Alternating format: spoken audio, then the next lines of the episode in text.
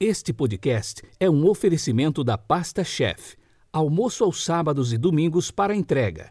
439-9172-8933, Londrina, Paraná.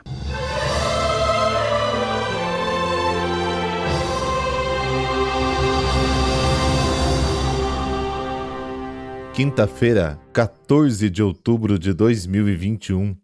A cor litúrgica de hoje é o verde e o pensamento é de São José Marcelino Champagnat. Abre aspas.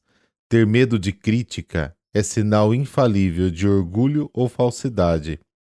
Aceitar a correção, venha de onde vier, é sinal certo de bom senso e sólida virtude. Fecha aspas.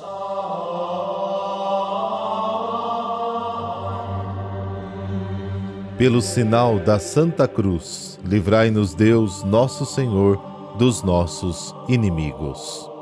Concedei-nos, ó Senhor, conhecer profundamente o mistério da salvação, para que, sem temor e livre dos inimigos, vos servamos na justiça e santidade todos os dias da vida.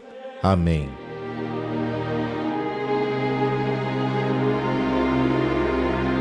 Lucas capítulo 11, versículos de 47 a 54.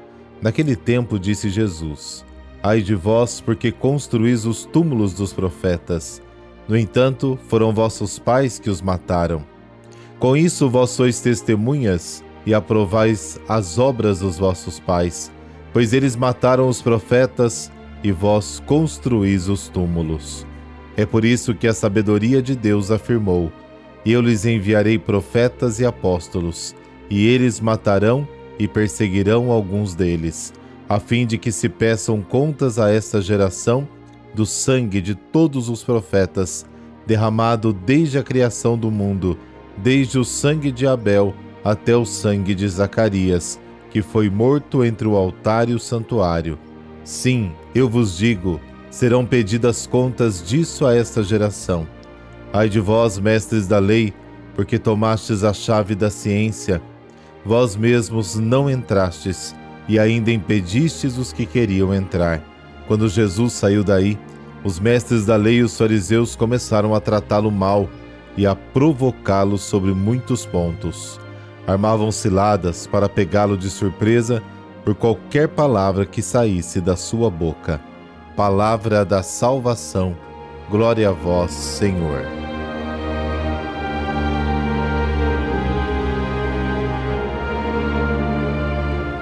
É, o cerco contra Jesus está cada vez mais fechado.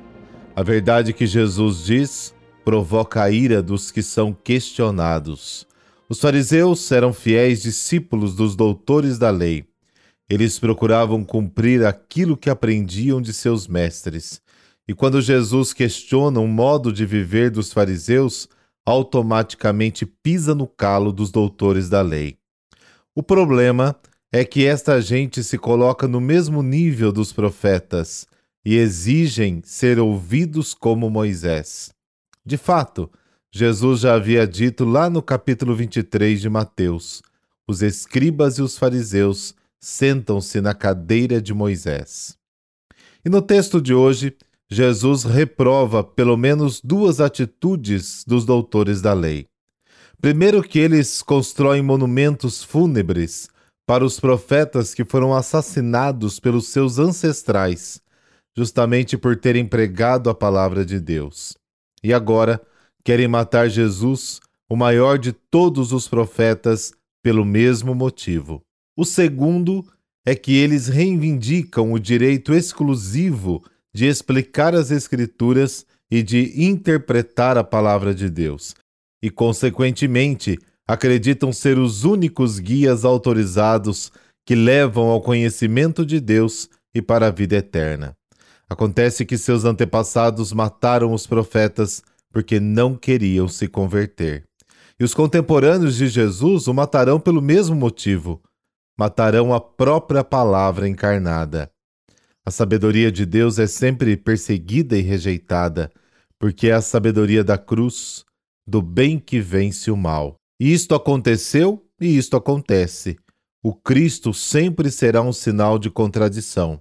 Hoje, como ontem, o mundo não compreende a mensagem cristã, isto quando não a deturpam.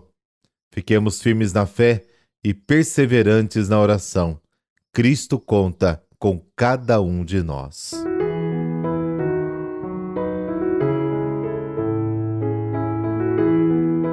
São Calixto I. Os papas da Igreja são, por excelência, os príncipes do cristianismo. E hoje lembramos um dos príncipes da fé que mais se destacou entre os primeiros papas, São Calixto I. Filho de uma humilde família romana, nasceu em 160.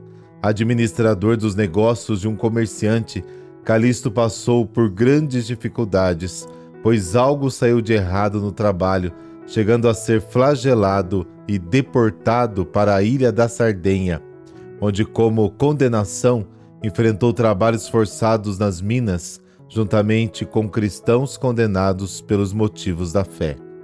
Sem dúvida, com a convivência com os cristãos que enfrentavam o martírio, pois o cristianismo era considerado religião ilegal, Calixto decidiu seguir a Jesus. Mais tarde, muitos cristãos foram resgatados do exílio e a comunidade cristã o libertou. O santo de hoje colaborou com o Papa Vítor, depois, como diácono, ajudou o Papa Zeferino em Roma, pois assumiu com muita sabedoria a administração das catacumbas na Via Ápia, que eram aqueles cemitérios cristãos que se encontravam no subsolo por motivo de segurança. Além disso, também serviam para celebrações litúrgicas e para guardar os corpos dos mártires e dos primeiros papas para a ressurreição. Apesar de sua origem escrava, com a morte do Papa Zeferino, o clero e o povo elegeram Calixto como sucessor. Foi perseguido, caluniado e morreu mártir quando acabou condenado ao exílio. Segundo a tradição mais segura, morreu numa revolta popular contra os cristãos e foi lançado a um poço. Durante os seis anos de pastoreio zeloso e santo, São Calixto I condenou a doutrina que se posicionava contra a Santíssima Trindade. Até o seu martírio, ele defendeu a misericórdia de Deus que se expressa pela Igreja, perdoa os pecados dos que cumprem as condições de penitência. Desse modo, Calixto combatia os rigoristas que condenavam os apóstatas adúlteros e homicidas por intercessão de São Calixto I, dessa bênção de Deus Todo-Poderoso, Pai, Filho, Espírito Santo. Amém. Uma boa quinta-feira para você.